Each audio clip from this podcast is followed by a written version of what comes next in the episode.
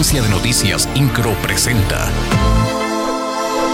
Resumen informativo. La secretaria de Gobierno Estatal, Guadalupe Murguía Gutiérrez, informó que están en toda la disposición de escuchar a través de la Comisión de Víctimas de esta dependencia a Cuauhtémoc Galindo Cordero, el mesero que denunció que fue un chivo expiatorio por lo que pasó el pasado 5 de marzo en el partido de Gallos Blancos contra Atlas. Esto luego de que el joven de 29 años, acusado por el delito de apología del delito, acudió al Senado de la República tras salir en libertad por un amparo de índole federal.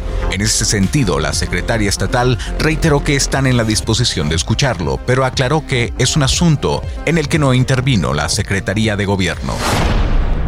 El gobierno del estado hará una reducción en el uso de combustible, gastos viáticos y el consumo de energía eléctrica, esto como parte del plan de austeridad para hacerle frente al recorte de 1.200 millones de pesos de participaciones federales. Así lo dio a conocer el oficial mayor del Poder Ejecutivo, Mario Ramírez Retolaza. Aunque no dio un porcentaje de disminución en cada uno de dichos rubros, señaló que por instrucción del gobernador del estado, Mauricio Curi González, debe haber un uso efectivo y eficiente del gasto administrativo.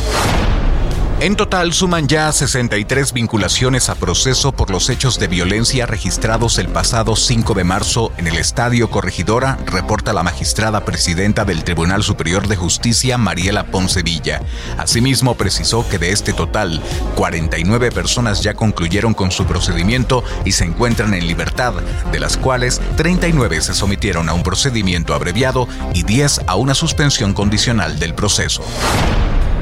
El crecimiento económico que se preveía para principio del año del 5% en el país está apenas en 1.7%, informa el presidente de Coparmex en la entidad, Jorge Camacho Ortega. Comentó que el sector empresarial está aguantando lo más posible estos embates económicos.